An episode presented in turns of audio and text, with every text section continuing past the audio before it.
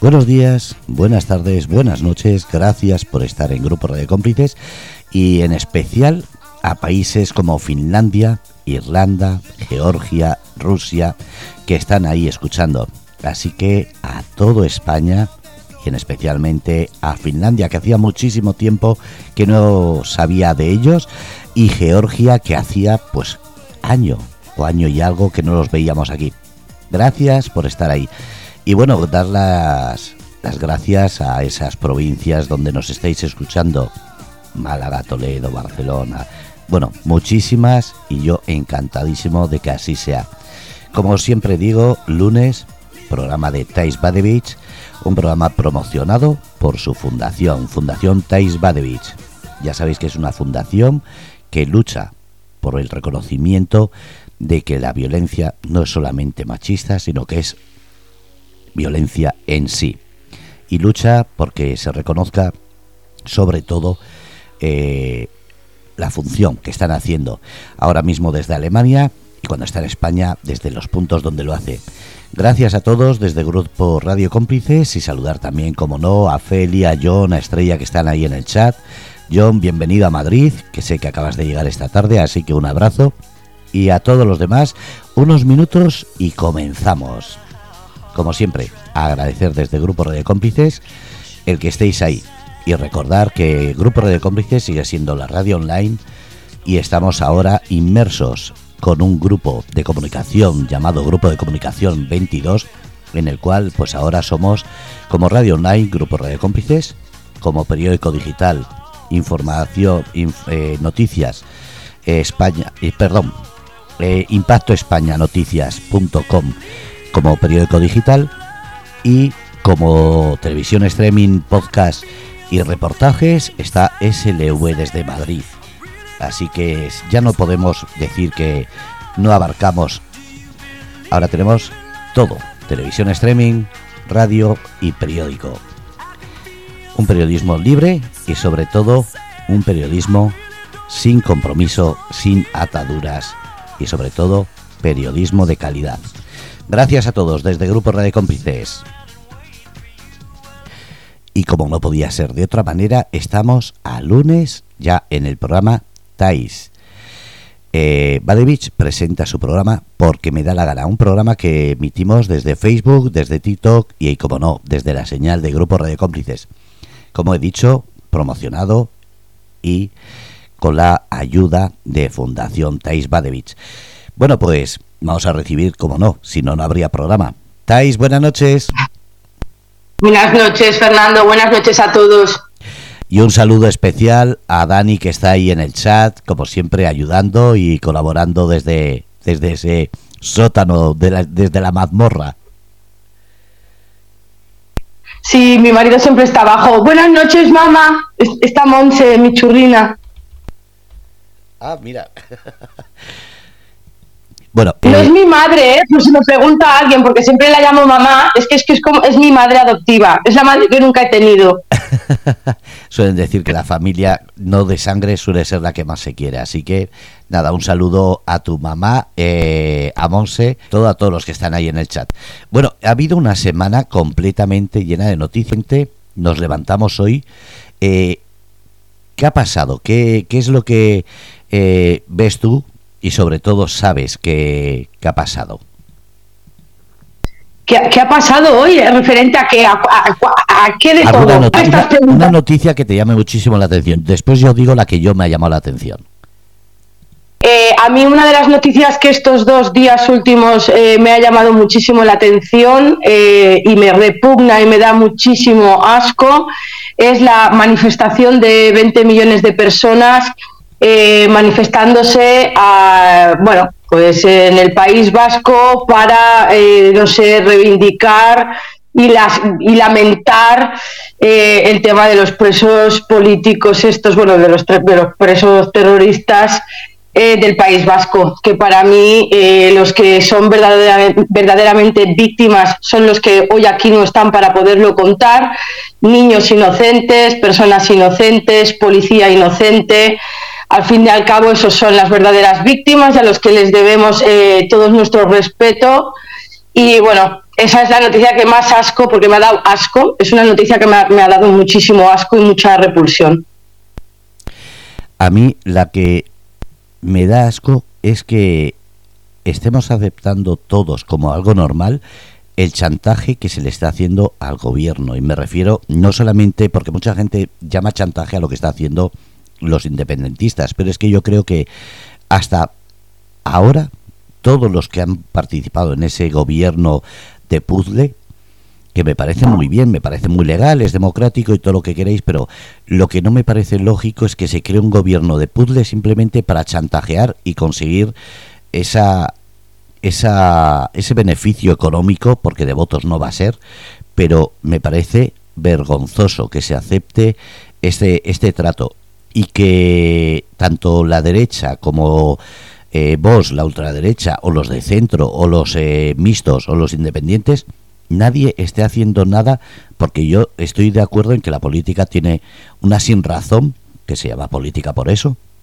pero lo que no me parece lógico es que nadie se salga del Congreso de los Diputados cuando alguien actúa de esa manera como, como, como muestra de, acto con los ciudadanos. Todos se quedan allí a chupar del bote, a cobrar, y nadie hace un gesto para que los ciudadanos tengan constancia de que hay políticos que están en contra. Entonces, a mí lo que me está repugnando es precisamente eso, ver que ningún político se levanta del Congreso, del Senado, ni de ningún sitio para decir estoy harto de todo esto o me salgo, aunque siga cobrando, pero por lo menos no dar la cara y dar esa imagen de que todo, todo vale. Eso es lo que me está repugnando. Bueno, yo desde aquí voy a decir que eh, llevo mucho tiempo diciendo que no hay ningún partido político en la actualidad vigente que esté en el Congreso de los Diputados o en el Congreso que nos represente. Ni Vox hace absolutamente lo que debería de hacer el partido, ni el Partido Popular, ya ni te cuento, hace, hace años luz que tampoco hace lo que debería de hacer. Partido Socialista es un partido que yo creo que debería de desaparecer automáticamente ya eh, sumar, evidentemente puedes esperar poco de una señora que toda su vida eh, ha vivido eh, bueno pues eh, de la política al igual que Abascal eh, y igual que otros muchos tantos políticos que no saben realmente lo que es vivir como un ciudadano de a pie de calle eh, yo vuelvo a repetir que creo que la ciudadanía es la única que tiene realmente el poder de parar esto dejar de votar y dejar de, apoyar a todos estos partidos y la tontería se acabaría rápido. El problema es que como muchos ciudadanos todavía continúan pensando que Vox puede salvar a, la, España, que no la va a salvar absolutamente de nada, porque lo ha demostrado en muchísimas ocasiones, podría haber hecho otras, otras, otras otras, eh, podría haber tomado otros caminos y haber hecho otras actuaciones y no lo ha hecho, pudiéndolo haber hecho. El Partido Popular, tanto de lo mismo. Es lo mismo que el Partido Socialista, simplemente que cambian las siglas y el color, pero al fin y al cabo la finalidad de los dos partidos es la misma mierda, Agenda 2030, seguir una agenda globalista, apoyar todo este rollo de la inmigración masiva y bueno, el resto de partidos, eh, tanto como los independentistas o Bildu y todos estos partidos deberían de ser erradicados y deberían de ser eh, eliminados de, de, la escena política. Esa sería mi, eh, bueno, esa es mi opinión básicamente. Para mí no son partidos democráticos, me da igual que la gente diga que entran en el perfil de democracia. Para empezar, España no es un país democrático, es un país con partitocracia y los partidos que están actualmente para mí no deberían de existir, y menos esos partidos. Has hablado de no votar. ¿Crees que una de las eh, cosas que se debería hacer es precisamente no votar? Porque la gente dice no ir a votar, eh, votar en blanco, votar en nulo y yo desde hace mucho tiempo que leí en la creo que fue en las normativas de votación si se llega a un tanto por ciento que no se vota el rey tendría que disolver el Congreso y crear listas nuevas. No sé si sabes algo ahora que, que te mueves en este ambiente y conoces más que yo eh, la ciudadanía no es consciente de que si sigue votando algún partido en los que ellos confían, lo único que hacen es seguir sustentando el rollo que se llevan político. Al final no consigues nada, lo único que cambias es el perro con o sea, es el mismo perro pero con distinto collar.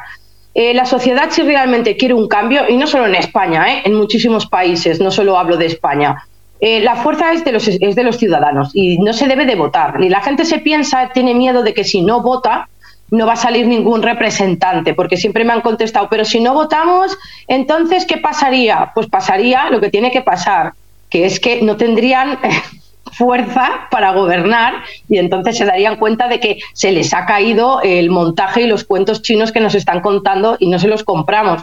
Pero mientras haya tanta gente que sigue votando a partidos como Vox o a partidos como Partido Popular o ya ni te cuento a Sumar y a, PSOE, pues poco podemos hacer. Y luego, pues la ciudadanía tendría que ser consciente de que en estas últimas eh, elecciones, tanto autonómicas como nacionales, eh, se ha demostrado que, bueno, siempre nos han robado las elecciones porque yo nunca he confiado en el voto. Realmente yo siempre he sido bastante reacia a creer en que esto es una democracia que tú votas, porque es que además votas a un partido, no votas a un, a un dirigente. El dirigente lo votan entre los partidistas de dentro de las listas de su propio partido. O sea, es que no es ni la ciudadanía quien tan siquiera elige al presidente, ni a los diputados, ni absolutamente a nadie. Eligen a un Senado y, eh, y poco más. Y yo pues creo que la gente se equivoca. Y hay gente que aquí en la... En, eh, como Yanni está preguntando lo que te he dicho, que les pasa a muchos ciudadanos, que me pregunta, pues estáis, ¿no? ¿A quién votarías? ¿O a quién votamos? Pues ahí está el kit de la cuestión. Es que no tenéis que votar a nadie. Si todo el mundo en masa no votara, si el 75 mínimo por ciento de la población no votara, se les caería el asunto, porque es que no sería válida la elección y habría que la hacer gente listas le, nuevas. la gente le cuesta de comprender eso, no, no lo acaban de entender. El problema es que no lo acaban de entender. Sí, pero es que mucha gente se piensa que cuando hay unas elecciones y no sale, siguen los mismos en distintas elecciones. Lo que no saben es que el rey debería crear listas nuevas. Es decir, los que están ahora en lista de cabeza al ver que no reciben votos, los tendrían que quitar. Es decir, Sánchez, Feijó, eh, Abascal, todos los que están en primera línea al ver que no consiguen votos, el rey podría dejar los partidos, pero listas nuevas. ¿Es así? Es correcto, sí, es correcto. Vamos ahora a otras cuestiones que, por ejemplo, están hablando de Hacienda. Ahora están diciendo eh, que va a haber eh, una subida del bueno, del sueldo medio interprofesional, pero que parece que es un timo, que vas a estar cobrando un tiempo una subida, al poco tiempo te bajan un poco y al final acabas cobrando lo mismo, pero con más impuestos. Pero bueno, es que la gente a mí lo que me sorprende es que se siguen creyendo. Yo sigo escuchando gente y sigo viendo y leyendo mensajes que me llegan de el Partido Socialista ha conseguido que suban las pensiones, el Partido Socialista ha creado el mínimo vital y un montón de ayudas para la gente desamparada. Y yo me planteo que no sé si sabe la sociedad que todas esas eh, ayudas que están creando al final salen de los impuestos de la gente que trabaja. Evidentemente, sostentar a un montón de vagos y a un montón de parados y no crear puestos de empleo, ni crear trabajo, ni fomentarlo, lo único que lleva al país es a tener a un montón de gente viviendo de subvenciones y las subvenciones salen de los impuestos. Entonces, claro, el 70% de la población o el 50% de la población ahora mismo en España está cobrando, mínimo, está, está cobrando ayudas, vive de las ayudas. El otro 50% de la población tiene que sostentar al otro 50, sin contar ya todas esas personas que llegan a nuestro país eh, de forma irregular, a las que les tienes que dar de comer, darles cobijo, darles dinero y darles un montón de cosas que ni se han ganado tan siquiera. Y estoy muy cansada y no voy a contestar a nadie porque no lo pienso hacer, porque es mi idea y nadie me la va a quitar. Estoy cansada de escuchar que hay que ser solidario, eh, que hay que ayudar, sí, yo estoy de acuerdo con que hay que ser solidario y hay que ayudar, pero primero hay que ayudar a los de la casa. Tú primero das de comer a tus hijos y a tus padres y a tus hermanos. Y cuando tu familia está sustentada y equilibrada económicamente y con sus eh, necesidades cubiertas, entonces repartes a los demás. Pero lo que no puedes hacer es quitarle de comer a tus hijos y a tus familiares y tu bienestar y tus comodidades o tus necesidades para dárselas a uno de fuera que acaba de llegar. Y vuelvo a repetir que no quiero escuchar la misma cantinela de todos de no tú no entiendes que vienen de países que tal y que cual. Oye, pues que se vayan a su país a luchar contra sus gobernantes, que bastante faena tenemos nosotros con los nuestros. Eso es lo que, como siempre se lee, es una utopía, pero es la realidad que cada día pensamos más en quedar bien delante de las cámaras, delante de cualquiera. Es que me hace gracia porque has dicho algo que me viene a la cabeza, que es cuando sale en televisión esas recaudaciones de dinero y recaudan millones. ¿Por qué? Porque tocan la fibra de las, de las personas, de la ciudadanía, mientras que en las elecciones no hacen nada más que engañarte, la gente lo sabe, sigue sabiendo que van a ir peor y siguen votando. Entonces, ¿por qué decimos que es una utopía quitar eh, un gobierno, no uno, sino el Congreso entero, cuando la realidad es que si nos juntáramos en trabajar todos, todos los que de verdad creemos en esto, que se puede lograr, podemos trabajar, eh, tardar cuatro años, ocho, doce, pero se lograría. Eh, en este sentido, ¿no crees que demasiada gente habla de boca para afuera, sobre todo en las redes sociales y después lo de siempre, cuando dices vamos a hacerlo, no se apunta nadie o casi nadie? Y sé que es una repetición, pero... No, yo me he visto en muchas situaciones, eh, por ejemplo, con el tema de la fundación que tengo, que yo ayudo a víctimas de violencia, sean hombres o sean mujeres, porque la violencia no tiene género, lo diré siempre y no me cansaré de decirlo. Eh, yo lo que pienso es que la gente dice que nos apoya mucho, en las redes muchos eh, comentarios de apoyo, te apoyamos, estamos contigo, pero conmigo o con otras personas que hacen otro tipo de movimientos para ayudar a personas. Y luego cuando haces un día de manifestación, todo el mundo está ocupado, o no pueden, o no tal, o no pascual, pero la gran mayoría es porque no tienen absolutamente ganas de meterse en berenjenales que no van con ellos. Yo creo que la gente es muy bien queda, esa es mi humilde opinión son muy pocos los que realmente eh, vayan a dar la cara por la gente que realmente lo necesita.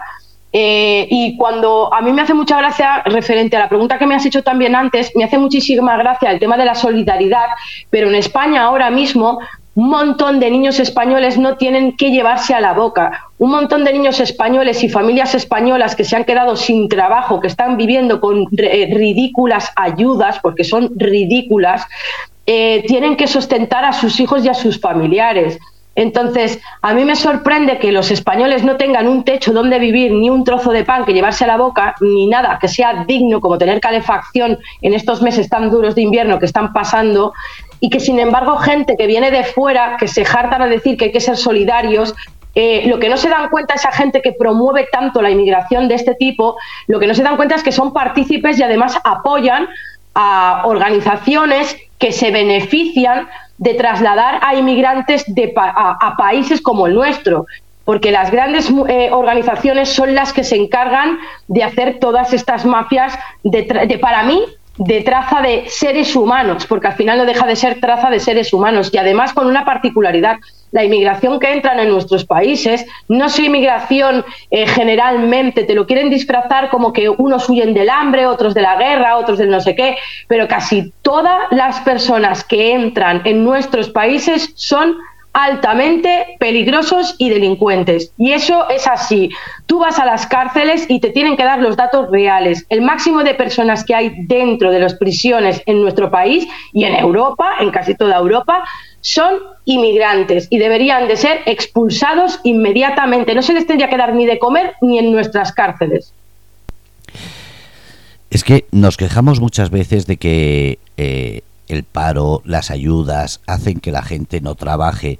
Yo hasta cierto punto comprendo que haya gente que lo necesitemos. Lo que no se puede es, como has dicho ahora, lo de las prisiones. A mí hay una cosa que me llama la atención y es una persona que entra en prisión sale con paro, incluso si es eh, según que condena, tienen que buscarle hasta alojamiento, eh, salen con, con unas subvenciones, unas ayudas tremendas.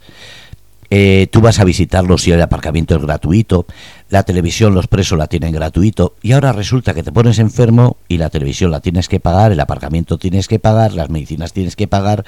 Entonces, no, no estamos poniendo también demasiado poder a los políticos, porque son los que deciden estos, y sobre todo no nos estamos dando cuenta de que estamos yendo a una sociedad en la que el delincuente tiene más derechos que la víctima? Bueno, es que actualmente ahora mismo tiene más derechos un, o sea, un, delincuente que la víctima. Solo que al ver la diferencia, voy a poner un claro ejemplo de lo que es la sociedad actual que, que estamos viviendo. Jenny Hermoso le dan un pico, un pico consentido, un pico con un señor que podrá haber estado afortunado o desafortunado en pedirle ese, ese beso, podrá gustarte ese señor o no en otras cosas que haya hecho, que eso es indistinto, indistintivo para lo que estamos eh, diciendo aquí, que es Jenny Hermoso se lleva un pico y una chica ha sido violada una y muchas han sido violadas, pero uno de los casos más sonados, que no llega ni hace un mes y poco, una chica ha sido violada por tres inmigrantes de no come jamones y a estos tres chicos se les ha otorgado como condena hacer un cursito y he tenido que escuchar a periodistas como Benny, Benny decir que hay que comprender que en las culturas no todas son iguales. Entonces yo me hago una pregunta, si en su cultura está bien violar, matar, y otras tantas miles de cosas, entonces tenemos que hacer la vista gorda y decir, ah, no, es cultura.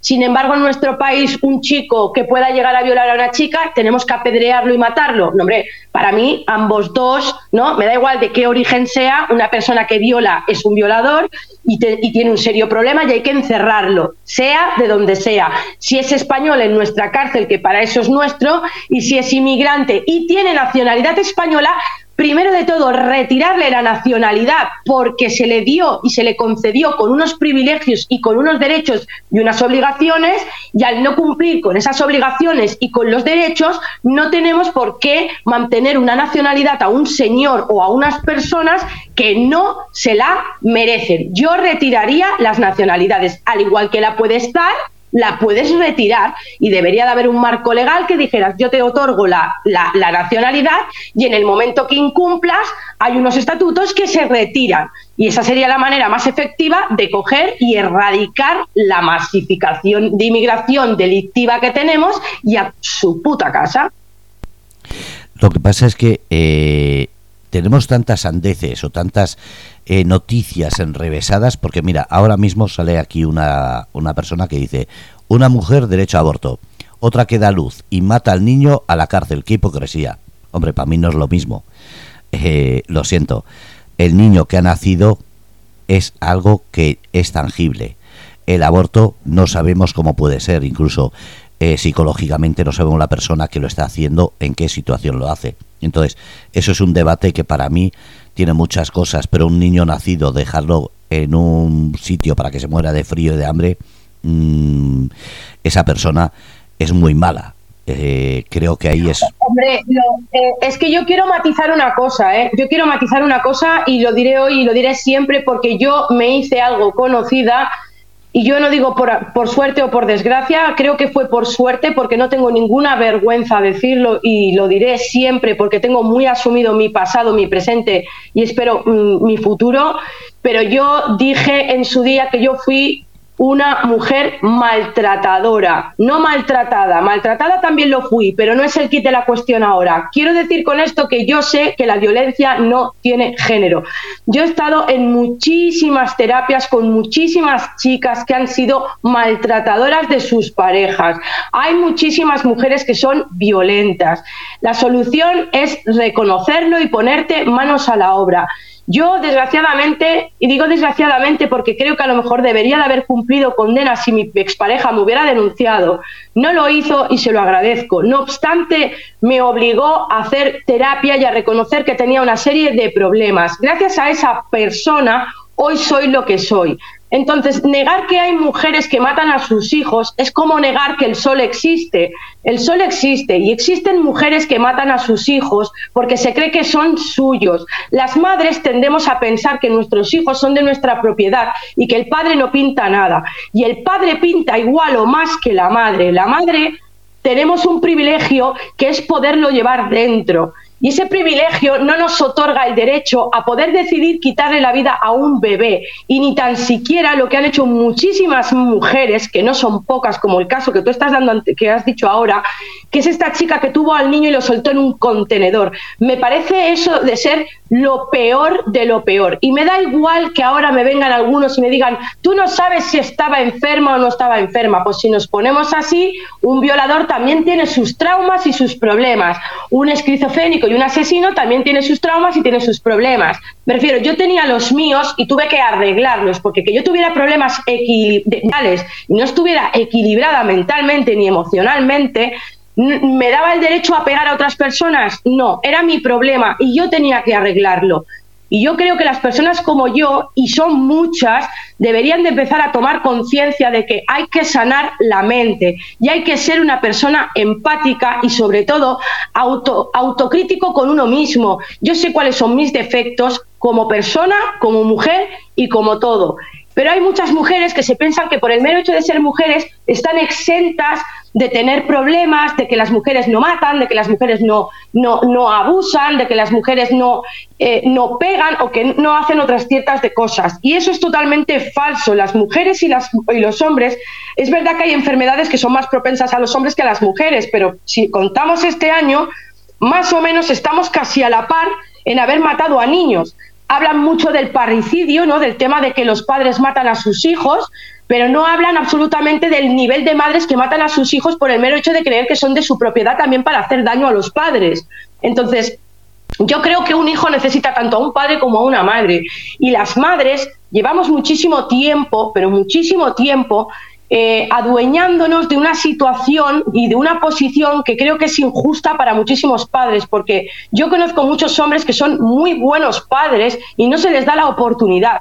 Y yo creo que no solo es hacerle daño a ese señor, sino a quien realmente esas madres hacen daño es a sus hijos, porque sus hijos tienen derecho a tener un padre y una madre. Y para mí una madre que prohíbe que un hijo esté con su padre porque ese señor a lo mejor le ha sido infiel o que no ha sido el marido del año o que no era la persona adecuada, tú puedas tomarte la, la libertad de restringir visitas, de prohibir comunicación e incluso hablar mal del padre, porque yo quiero decirle a la gente que tú puedes juzgar a ese hombre como marido o como pareja o como lo que sea, pero no puedes juzgarlo como padre por lo que te ha hecho a ti. Porque yo, por ejemplo, he sido infiel a una expareja mía y teníamos un hijo en común y yo tenía mis más y mis menos con esa persona, a mí esa persona nunca me juzgó porque como madre yo soy una cosa y como persona y mujer soy otra. O sea, no podemos cruzar mi momento de mujer con mis necesidades como mujer al que yo desempeñe y desarrolle mi función como madre correctamente.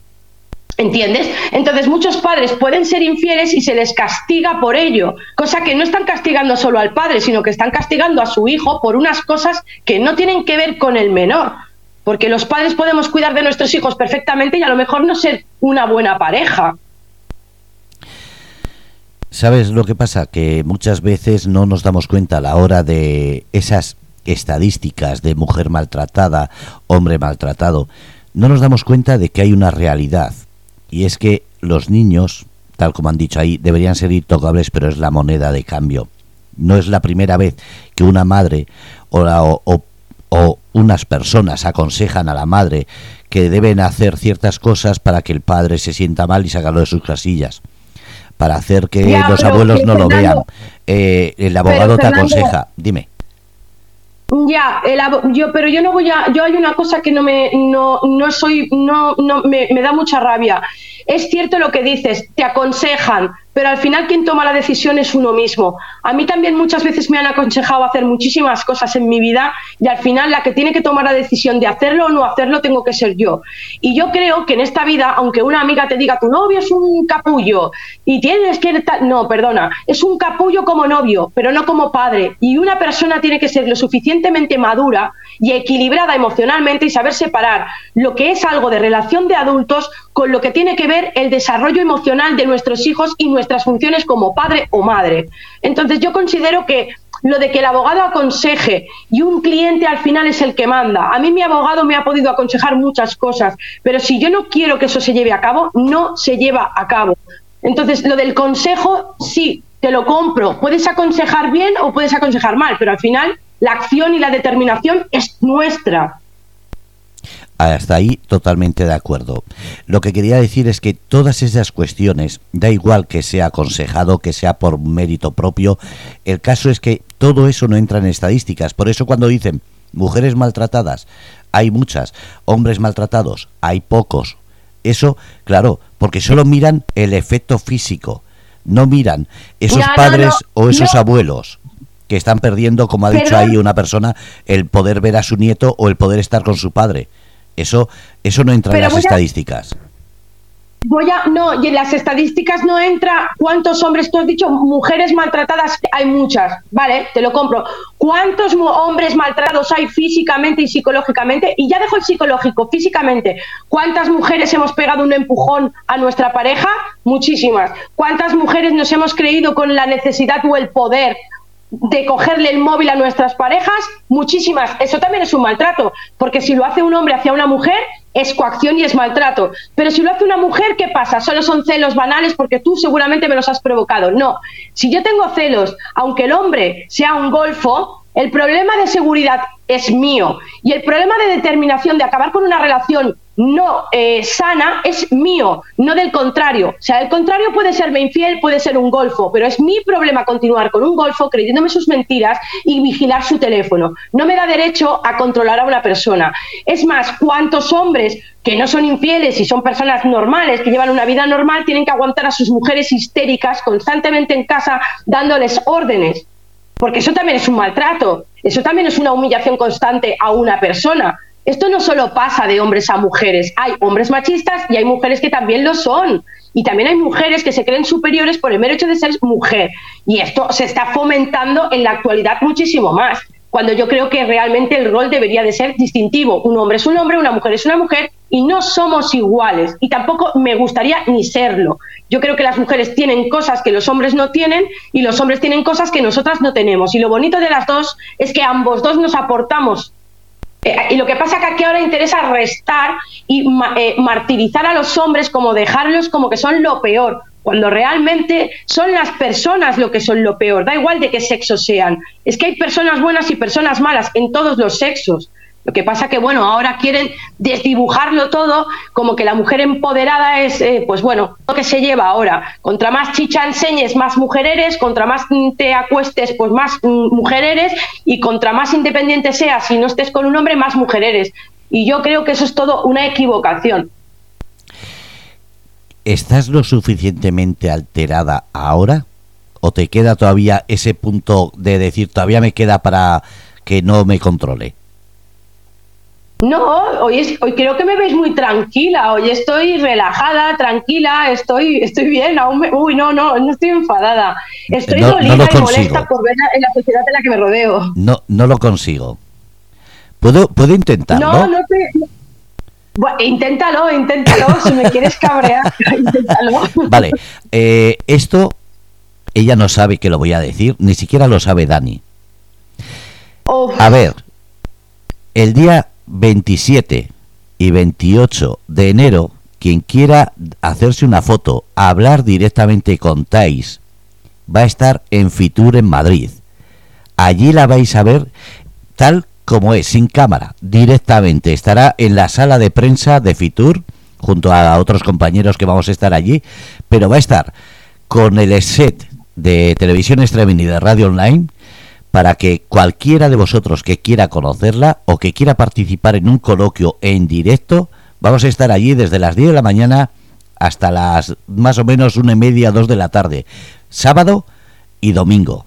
Después por la tarde seguiremos estando por Fitur, paseando y eso, pero ya directamente no será radio ni televisión, sino que haremos lo que es conocer Fitur. Así que si alguien quiere conocer, ver y disfrutar de una charla de estas con Thais y con Dani, que vamos a sacarlo de la mazmorra para que esté con nosotros, vamos a estar ahí en Fitur el 28 y el 27 en Madrid.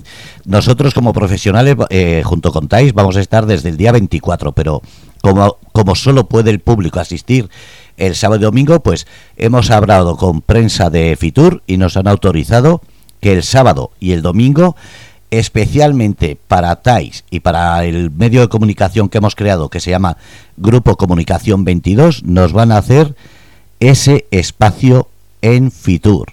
Vamos a tener todo el espacio para que la gente pueda conocer a, Thais y verlos directamente. Thais, Dani, Estrella y a todos los que vamos a estar allí. Y esto, me tiene que cabrear. No, yo quiero decirle a la gente de verdad. Ah, por cierto, quiero decirle a lo que los, aprovechando que has hecho esto, pues ya me suelto yo también. Y quiero decir que yo llego, como ha dicho Fernando, llego el 23, porque empezamos Fitur el 24. evidentemente 26 y 27 estaré en Madrid, como ha dicho eh, Fernando, para podernos conocer en la sala de Fitur.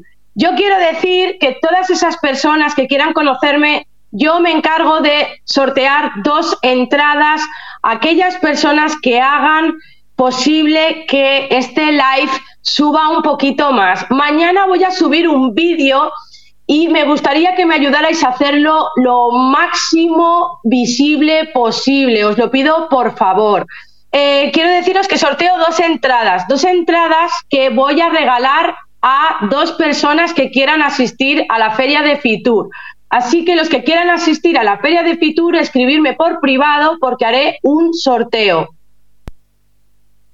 Vale, tú vas a sortear dos entradas y si hace falta otras dos, yo te ayudo con ellas. Pues mira, ya son cuatro entradas, dos Fernando y dos yo. Y además, Así que tenemos cuatro entradas para cuatro personas que quieran venir a Fitur a verme, a ver a Fernando, a ver a Estrella y a estar allí con nosotros e incluso lo que queráis.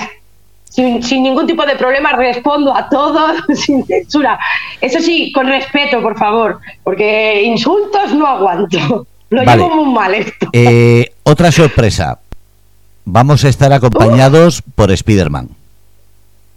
Se llama Robert, ¿Eh? eh, se llama Ricardo, es conocido como el Spiderman murciano y Ah. está dando eh, unos saltos cada día, desde el día 1 de enero, cada día que pasa está haciendo un salto.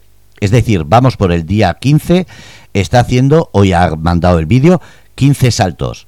Para el día 28 de enero, y para la gente que lo va a ver, es una cosa, es una acrobacia difícil y además eh, para la gente que conoce el deporte y eso dice que es muy duro.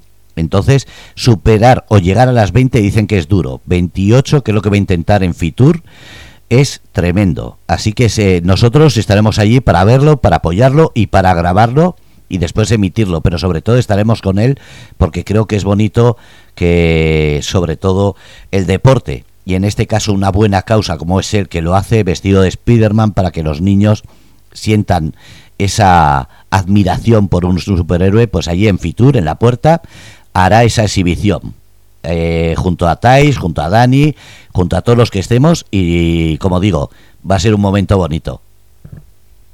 Vale, eh, quiero contestarle un momento a Alex. Alex, cariño, por supuesto que puedes participar, gordito mío. A ver, mi rojo, mi rojo favorito. Tú eres el único rojo progresista liberal, desteñido, como tú te haces llamar, al que quiero, respeto y le agradezco muchísimo todo su seguimiento. Y Yani, cariño, por cierto que llevo rato leyéndote. Yo a ti también, cariño, te agradezco muchísimo el apoyo. No soy nada del otro mundo y sigo y seguiré luchando por los hombres, por las mujeres realmente víctimas y sobre todo por los niños que se merecen estar con sus padres y con sus familias y no en las instituciones cobrando y quitándonoslos y dejando a padres y a madres sin hijos. Ya está, Fernando.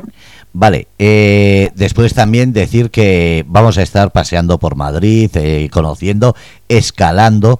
Entonces, ¿hay alguna cosa que te pueda sacar de quicio durante esos días? Porque claro, el escalar, yo sé que eres muy competitiva. Vais a estar escalando dos personas que sí habéis escalado, yo no. Eh, yo grabaré, pero en ese sentido, eh, ¿hay algo que te pueda sacar de quicio? El que te gasten, este, el que te ganen subiendo la escalada, el que eh, estemos allí en Fitur y de tanto que te conozca la gente no puedas moverte. ¿Cómo, ¿Cómo puede ser que te saquen de quicio allí? Mira, yo soy una chica que he sido deportista de élite, además de alto rendimiento, en el CAR de Barcelona, he sido gimnasta de rítmica profesional, eh, he ganado muchísimo, he sido y soy, eh, he montado a hípica y he hecho campeonatos de salto. Eh, ¿Qué te diría? Soy buceadora profesional, Mm, soy deportista, la cual cosa sé ganar y sé perder. ¿Mejoró va a perder? Sí. Lo que pasa que ya tengo 41 años casi y ya la competitividad la tengo en otros aspectos. Entonces, en el tema deportivo, como era tan competitiva y lo pasaba tan mal, porque lo pasé muy mal, y me enfadaba y me sacaba de quicio perder o quedar tercera o quedar segunda, para mí era lo, peor, o sea, lo peor. Eh, ahora mismo ya hace como unos 10 años que ya me retiré de la competición y ahora todo lo hago por hobby. Eh, no, no me, no me desequilibra. Ahora lo hago todo por hobby y por diversión y para pasármelo bien. Durante muchos años tuve que competir y pasarlo mal y estar odiosa y no pude disfrutar realmente de las de las eh, actividades que realizaba deportivas y desde que ahora sí lo vivo de otra manera, entonces lo disfruto más. Me dejé de obsesionar y ahora solo hago que disfrutar de las pequeñas cosas que me gustan. ¿Qué me saca de quicio? Que me conozcan mucho y me agobie. Mm, no me, no me, no me, no me cabrea eso. Eh, supongo que sí que hay algo que me cabrearía mucho, mucho, y sí me cabrearía encontrarme con un grupo de rojos asquerosos e intolerantes que se acercaran a intentar agredirme o que se juntaran en masa a insultarme. No me o sea, no me, daría igual, no me provocaría ningún tipo de ah, de voy a llorar, no me quieren estos cuatro rojos piojudos o estos eh, ineptos, pero sí me pondría de muy mala hostia hasta tal punto de que quizás tendría mi marido que relajarme lo suficiente y apartarme y taparme los oídos porque yo soy una chica que me cuesta controlar bastante según qué mm, momentos mi, mi carácter me cuesta, a veces me cuesta. Como bien he dicho y reconozco, he sido una chica con mucho carácter, muy temperamental y muy agresiva, y gracias a Dios ahora lo sé controlar, pero bueno, sé que hay situaciones que todavía me cuesta demasiado y me generan mucho malestar. Pero bueno, en Madrid que me conozcan, no, yo fui con mi marido la anterior vez que, estuvimos juntos y me conoció gente en la manifestación, eh, me pidieron de hablar conmigo y yo que va súper feliz y encantada de que me conozcan y de poder hablar con la gente que me ve a través de redes sociales. Y total, tampoco no soy nadie del otro mundo, soy una chica normal y corriente, que simplemente en las redes sociales eh, digo lo que pienso, como creo, mm, más acertada o menos acertada según en la ocasión. Mm, pero no, a mí me, si te, puedo ser un poco narcisista, a lo mejor suena muy narcisista, pero me encanta que la gente me conozca por la calle. Mm, me pone hipercachonda. para bien y para mal, ¿eh? O sea, me encanta, soy súper... Tengo que reconocer que soy algo narcisista. Entonces, negar que no me gusta que la gente me conozca por la calle, pues sería absurdo. Evidentemente supongo que si cada día, cada día, ¿no? Como una persona de estas tan famosas tuviera que estar expuesta a críticas buenas y a críticas malas, pues a lo mejor llegaría a un punto que diría, joder, qué agobio, ¿no? Porque eh, me agobia incluso estar a veces con amigos mucho rato, pues supongo que que siempre estén ahí diciendo, diciendo, diciendo, pues evidentemente supongo que llegaría a un punto que algún día no sería tan simpática, ¿no? Simpática me refiero con la gente gilipollas, con todos aquellos que me admiran, me cansaría, pero siempre sería bastante agradable, porque lo suelo ser. Suelo ser una tía muy empática, muy cercana y muy sociable. Y vuelvo a repetir que muy narcisista también, soy súper narcisista. ¿Qué quieres que te diga? ¿Qué esperas, ¿Qué esperas de Fitur? Sinceramente, porque claro, es la feria eh, del mundo, yo creo que es la primera o segunda del mundo no he ido ni a la de Alemania ni la de Estados Unidos, pero ¿qué esperas de Fitur?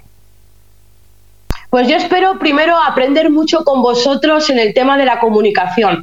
Tengo muchas ganas de hacer programas en directo con vosotros. Tengo muchísimas ganas de que me digan encontrarme a alguien otra vez como me pasó en Madrid en las manifestaciones que me dijeran, eres Taída de TikTok, o tú eres no sé qué, y poderle mm, dar a esa persona un abrazo y un beso y decirle que soy igual que esa persona, que no soy ni más ni menos y que pues si quiere pasar conmigo 10 minutos, un cuarto de hora, una hora, hacerse un café conmigo, ahí estoy para hacerlo y para escucharle lo que haga falta. Me encantaría conocer a un montón de gente y sobre todo me encantaría poder hacer y difundir el mensaje de la lucha de mi fundación, que es eh, que por favor que mucha gente se sume, tanto como voluntarios como gente eh, damnificada, eh, para que pueda apoyarlos y hacer el máximo de difusión sobre la fundación para la lucha realmente de muchísimas personas. Y quiero decir desde aquí que mi fundación no solo se basa en tema de menores o en tema de divorcios o en tema de custodias o en tema de eh, tutelas de, de instituciones, sino que yo también estoy preparando un proyecto que sé que va a ser un poco a largo plazo, pero mi gran ilusión es, como siempre he dicho, montar una escuela como buena narcisista con mi nombre para poder ayudar a un montón de niños, un montón de niños que están eh, abandonados de la mano de Dios, la verdad. Me encantaría poder también ayudar a muchísimas personas. Yo siempre digo que si me tocara la lotería muchísima pasta, compraría un montón de casas y un montón de terrenos y cogería un montón de gente que está en la calle para poderle ayudar y proporcionarles un hogar, un trabajo y una, y una formación. Me encantaría lo que son esos pueblos abandonados. Yo siempre he dicho que para mí ese sería mi sueño. Sí, estoy totalmente de acuerdo contigo, Fernando. Yo creo que la sociedad podríamos hacer muchísimas más cosas de las que hacemos. Yo por eso te digo que si algún día, no sé si será en un año, en dos, en tres, ojalá pueda antes, pero yo soy una chica con bastantes, o sea, soy bastante realista y sé que voy a tardar mínimo dos, tres años en poder hacer realmente el proyecto que tengo pensado pero lo quiero hacer y me cueste lo que me cueste, lo haré. Con mi nombre, eso sí, quiero que quede mi legado. eso sí. Y me gustaría que mis dos hijos pequeños, porque con la mayor no me ha dado tiempo, eh, me gustaría a mis dos hijos pequeños, que lo estoy haciendo, que colaboraran conmigo en este tipo de actos, porque creo y considero que deben de saber que no todo el mundo tiene los mismos privilegios que ellos, que es poder ir a colegios buenos, poder hablar muchos idiomas, poder tener una madre que les dedique bastante tiempo, eh, que los quiera, que los comprenda, sus padres, que son maravillosos, tanto el padre de Ethan, que es un padre excepcional, que le debo muchísimo, como a mi marido actual, que es el hombre más maravilloso del mundo y la persona que más quiero y el mejor padre que he conocido nunca eh, pues eso, me gustaría enseñarles que no es todo fácil, para que si yo algún día falto, que supongo que faltaré, no sé cuándo, yo siempre digo que no tardaré mucho en faltar, siempre se lo digo a mis hijos, es una sensación que tengo, no creo que llegue a muy vieja, pero me gustaría que se quedara ese legado y que prosperara y que alguno de mis hijos, aunque haga carrera o algo, que lo pudieran continuar por el bien de esas personas y por el de otras tantas que pudieran venir en un futuro. Antes de terminar, ¿Qué le dirías a la gente que te está escuchando ahora, que pueda escuchar el podcast, que pueda escuchar la grabación, diciendo, ¿dónde has dicho que vas a estar? Voy a estar en Fitur el día 27 y 20. Bueno, voy a estar del 23 hasta el último día, pero el fin de semana 27 y 28 están las puertas abiertas para Fitur porque será radio y podemos colaborar con vosotros y vosotros interactuar conmigo y nos podemos conocer y ver y lo que queráis vosotros también. Yo sé que hay muchos que me dicen, te quiero dar un pico, pues también te lo daré el pico, que no hay ningún problema, no hay problema. Hay otros que me dicen que quieren un abrazo, que quieren verme, que quieren un café, lo que quieran. Yo estoy dispuesta a escuchar a todas las personas, a verme con todas las personas y estaría súper contenta y feliz de que las personas vinieran a conocerme. Y vuelvo a repetir que sorteo dos entradas y Fernando ha dicho que sortea dos más, así que tengo cuatro entradas para sortear para la feria de Fitur y que estéis con nosotros. Sin problema ninguno y además deseando que vaya la gente. Y no solamente que puedan estar en el programa, sino que, que después no hace falta que estén con nosotros. Una vez con las entradas pueden entrar a disfrutar de todo lo que es Fitur. Sí, Fitur es maravilloso, hay muchísimas cosas que ver y además eh, creo que podemos pasárnoslo muy bien. Incluso la gente que venga a verme si me quieren conocer y estar allí conmigo, podemos pasearnos por Fitur, ver un montón de cosas, se las puedo enseñar sin ningún tipo de problema. Pues en el chat está diciendo Feli que está deseando que llegue ese día para conocerte. Ricardo Vila, el alcalde de San Facundo, dice, buenas noches, ganas de conocerte, Tais. Pues igual, Jolín, ¿es el alcalde de dónde? Es Aldea San Facundo, 18 habitantes y una de las aldeas galardonadas y reconocidas por el turismo sostenible y todo lo que está haciendo por esa localidad. Ya te lo explicará allí. Es tremendo. Jolines, qué guay, pues, qué guay, pues encantada yo de conocerlo y me encantaría que me explicara, porque es que a mí lo del tema de los pueblecitos ya lo he dicho, que yo soy una chica que a grandes... Eh, miras y en un futuro, como has dicho tú, Fernando, yo quiero colaborar y me encantaría que me explicara. Sí, claro que sí. Ahora me pongo nerviosa, un alcalde me quiere conocer. ha dicho uno, mamita, Que por cierto, tiene razón. Mira, Fernando, vamos a rectificar. Mamita dice, solo espero que no te encuentres a Pedro Sánchez porque ese sí te sacaría de quicio. Verdad, eso es verdad. Tengo un poco de miedo, tengo un poco de miedo, Fernando, y espero que entre tú, mi marido, Estrella y todos los que me conocéis un poco, a ver, yo voy a ser sincera, voy a llevar pastillas de diazepam porque yo tengo crisis de pánico y crisis de ansiedad. Entonces, supongo que no me va a dar ningún tipo de crisis de pánico ni de ansiedad, pero supongo que cuando vea a Pedro Sánchez me pueden dar arcadas, vomiteras, malestar, bueno, un montón de cosas. Entre ellas me puede generar un muy mala leche y subirme la bilis. Entonces, antes de matarlo y encontrármelo y llamarle mm, hijo de la gran fruta, como poco, pues supongo que tendré que recurrir a alguna pastilla para no acabar en prisión y poder acabar la feria de Fitur con vosotros. Yo pensando que te iba que, te iba a llevar allí cuando sepa dónde está, decir, venga, venga, así, venga, y ponerte enfrente de él. A ver, eh, mira, yo os voy a decir una cosa a todos, ¿eh? Yo soy tan cínica y tan Sí, cínica, voy a dejarlo ahí, porque no quiero decir. Yo diría buena periodista. Pero que sí que lo soy. ¿Eh? Que yo diría buena periodista, saber que hay que callar lo que sientes y trabajar y decirle, no, mira, es el presidente de gobierno, lo voy a tratar en condiciones aunque me esté cagando en él. Sí, no, no, yo tengo claro que si este señor, eso sí, si este señor, por lo que sea, yo me lo encuentro y me viene a dar la mano, evidentemente no se la voy a dar, como en calidad de, a título personal como Taís, Ahora, si tú me dices, oye, mira, está allí, vamos a hacerle cuatro preguntas, o ves a hacerle cuatro preguntas, yo me acercaré con muchísimo respeto, eh, respeto, que es el que me caracteriza, y le diré, hola, buenos días, hijo de la gran puta, una pregunta. No, lo dijo de puta me lo borraría, pero entiéndeme.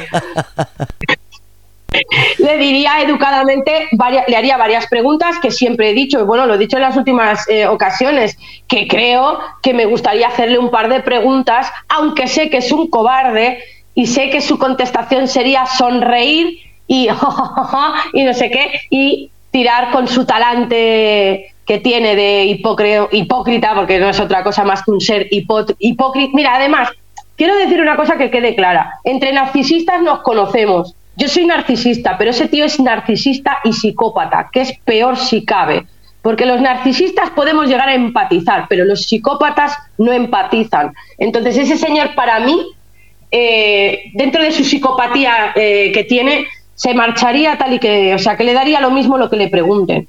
Porque luego se iría al despacho a pegar puñetazos, porque me consta que lo hace, que debe de tener la sede del partido de la Moncloa y de todo reventado. Pero yo sí que le haría las dos preguntas que creo que serían convenientes hacérselas, al menos para que quedaran grabadas eh, y poder ver su cara y su reacción por una décima de segundo. Eso, eso me gustaría estar delante. Isa, Isa me dice que quiere, quiere conocer. ¿A mí me quieres conocer, Isa? Pues cuando quieras, churrina. es que claro, está, la gente, está la gente que pide que vayas por toda España. Vas a tener que hacer una gira como hizo Sánchez. Ya, bueno, a ver. yo sé pero yo. Vamos por partes.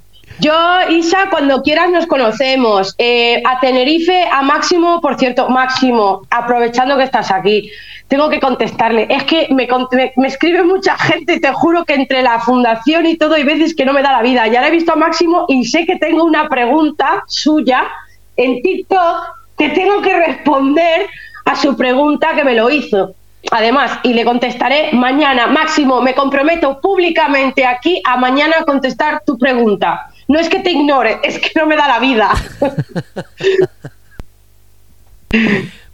y a Tenerife me encantaría ir ya a un montón de sitios y hacer una gira. Pues oye, Fernando, a ver, ahora que vamos a aprovechar ya que estamos en línea y en directo, en Fitur vamos a presentar el tema de los cortos y creo que se van a hacer varios eventos en varios puntos de España, aparte de las manifestaciones que yo voy a empezar a mover después de febrero, porque vuelvo a repetir aquí públicamente que después de febrero voy a hacer otra manifestación, una en Madrid, otra seguida en Valencia, otra seguida en Barcelona, a posterior eh, Andalucía y así sucesivamente. Pero primero será Madrid, Valencia, Barcelona y iré sucesivamente eh, por, los demás sitios. Pero Domo, marzo, lo más seguro que va a ser Valencia. Así que prepara gente en Valencia para hacer la manifestación a favor de que la violencia no tiene género y basta ya con la alineación parental. Y eso, pues lo de los cortos, que yo digo que me tendrás que llevar también por los sitios, porque yo quiero colaborar con lo de los cortos, quiero dar premios a aquellas personas que ayuden a Fernando a toda esta, eh, bueno, pues a este proyecto tan maravilloso que creo que deberías de contar tú. Gánate cuatro minutos tú con lo de los proyectos y explícaselo a mi gente. A ver, los cortos es que estamos creando un proyecto se llama MOA, Muestra de Obras Audiovisual, en la cual vamos a hacer exhibición de cortos por distintos puntos de España. Entre los premios que vamos a dar se encuentra el premio a la autonomía, o región, es decir, si hay un corto se ha grabado en una de las localidades o la autonomía donde están, ese competirá de forma distinta. Después lo típico de mejor eh, director, mejor música. Entonces, esto por ahora va a ser en Murcia, Madrid y León. Estamos hablando con Segovia y con otros sitios y a medida que vayamos creando esos sitios iremos ampliando como decimos, cuantas más eh, localidades haya, pues más posibilidades tenéis de tener cerca a TAIS, porque en todos los sitios que vayamos se va a entregar un diploma y una estatuilla. Y en, y en la clausura final, que será sobre noviembre-diciembre del 2024, ahí se entregará los premios ya económicos con estatuilla y diploma a los que hayan quedado ganadores de cada sitio donde vamos a estar emitiendo los cortos. Se ha quedado ¿Vale? me, he quedado esperando. Me, he quedado esperando. Yo no interrumpí a lo de los cortos. A mí me parece que estás haciendo un proyecto muy bonito. Creo que tenemos que apoyarlo. Tenemos que hacer la máxima difusión para que este proyecto salga adelante. Eh, bueno, básicamente todos nuestros proyectos. Creo que tenemos que empezar a hacer más cosas que, lo que se está haciendo en la sociedad actualmente, que es mm, absolutamente nada, nada. Y creo que proyectos como el tuyo, Fernando, pueden ayudar a muchísimas personas que no están teniendo visibilidad y tienen eh, talento. Y creo que hay que empezar a premiar. Por cierto, desde aquí le quiero mandar un mensaje a Amanda. Amanda, el señor, este señora que se pone el pelo rubio y sale en OT diciendo que el mérito no importa, ¿no? Como que las cosas, la meritocracia no es importante. Yo creo que el mérito hay que ganárselo. Evidentemente no siempre uno consigue lo que quiere, pero hay que intentarlo y hay que luchar.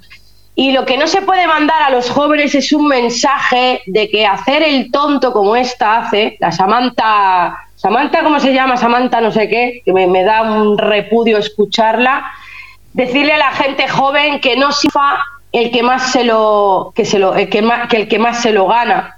Y ciertamente a veces tiene razón, pero tiene razón porque desgraciadamente gente como la que tenemos en el, de políticos actualmente en nuestros países, en España y en Alemania y en Francia y en todos estos sitios, se premia la delincuencia, la vaguería y, la bueno, y el ser analfabeto. Entonces, claro, ahora premiar a alguien que estudia y que se esfuerza, pues cuesta más destacar, claro. Sobre tanto inútil, por decirlo de alguna manera, pues claro. Mira, dice, dice Cookie cómo podemos participar en lo de los cortos. A ver, el primer festival de cortos ha sido online. Se trata del primer festival MOA creado por Grupo Radio Cómplices. El segundo, que va a ser presencial, es el que vamos a presentar en Fitur. Entonces en Fitur daremos algunas de las pautas, las páginas web donde apuntaros, etcétera. O si queréis promocionar eh, vuestra empresa, negocio o participar, todo estará explicado a partir de Fitur. Entonces, este primer festival online, la verdad es que ha tenido una repercusión grande y hemos tenido la satisfacción de dar a conocer lo que es el grupo de medio comunicación 22, que era algo que se ha creado después y que ahora con la participación del periódico digital, de la televisión streaming y de la radio online, pues tenemos mayor difusión y esperamos crear muchísimos más eventos por toda España. Ya está, Thais. Ah, vale. No, yo dejo que. La cookie es la Carmen, mi cookie. Mi cookie es la Carmen, me la quiero mucho. A mi Carmen y a mi Miguel, que su marido están por allí también. Guten. Pues- gut, Miguel, schlaf gut.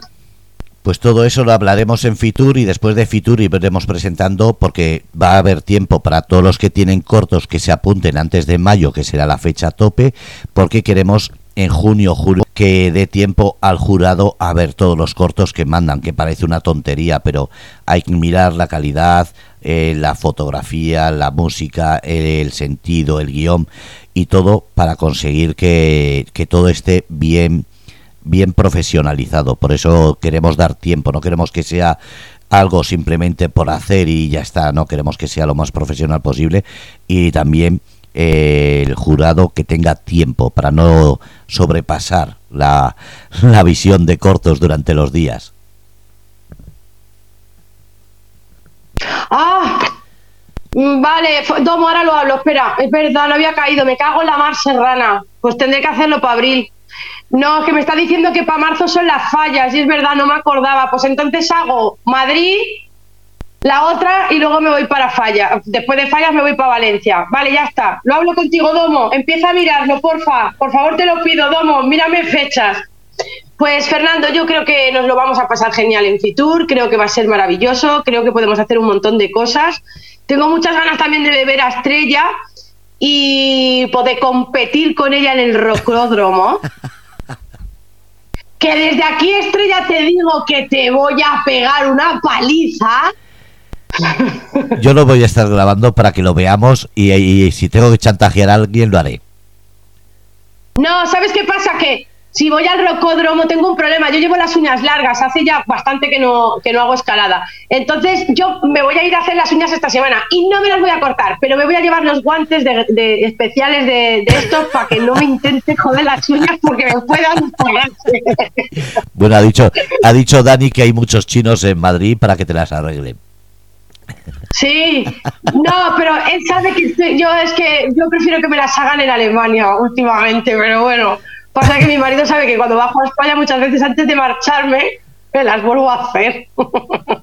Mira, eh, desde el chat están diciendo, eh, Fernando Estrella me quiere pegar el resfriado, eso es violencia.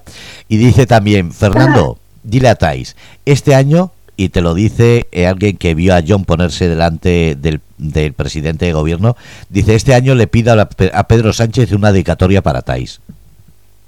¡Oh, hija de su madre! ¡Hija de su Este, este John, cuidado con él. Bueno, mira, yo voy a decirte una cosa. Si, si me da- manda una dedicatoria a Pedro Sánchez a mí, yo le mandaré otra a él. Le devolveré el favor de la dedicatoria. Le responderé.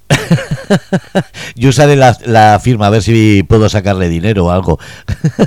Sí, sí, sí. Yo le- bueno, si me quiere hacer una firma, oye, yo, además, como todos sabéis, porque, bueno, y si no lo sabéis, lo digo porque yo no me oculto, yo soy luciferina, soy súper hashtag lucifer a muerte.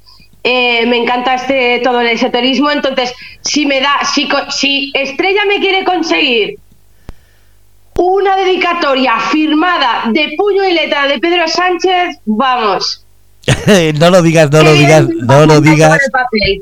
que ya sé lo que dices y conozco el tema. Hablamos fuera de antena. Por eso te digo que... No, no, Estrella, por favor, dame su firma, te lo suplico. venga, ya hablamos. Cuídate y sobre todo gracias por este programa. Un besito, Fernando, un besito, Estrella, y un besito al alcalde y a todo el mundo. Besitos a todos y espero conoceros ya. Bueno, la semana que viene, no, sí, la semana que viene, Sí, ¿no? ¿Estamos el, fin de miércoles que viene ya. Este La miércoles semana no. que viene ya no me acordaba. Exactamente. Un abrazo, cuidaros. Un abrazo, Fernando, un besito. Y a todos los del chat. Bueno, pues Buenas habéis noches. escuchado, porque me da la gana, de Thais Badevich y con su fundación. Ahí estaba Dani, estaba todo el mundo, Miguel, Domo, Carmen, todos. Gracias a todos desde el Grupo de Cómplices, un lunes más aquí, en Porque me da la gana, de Thais Badevich.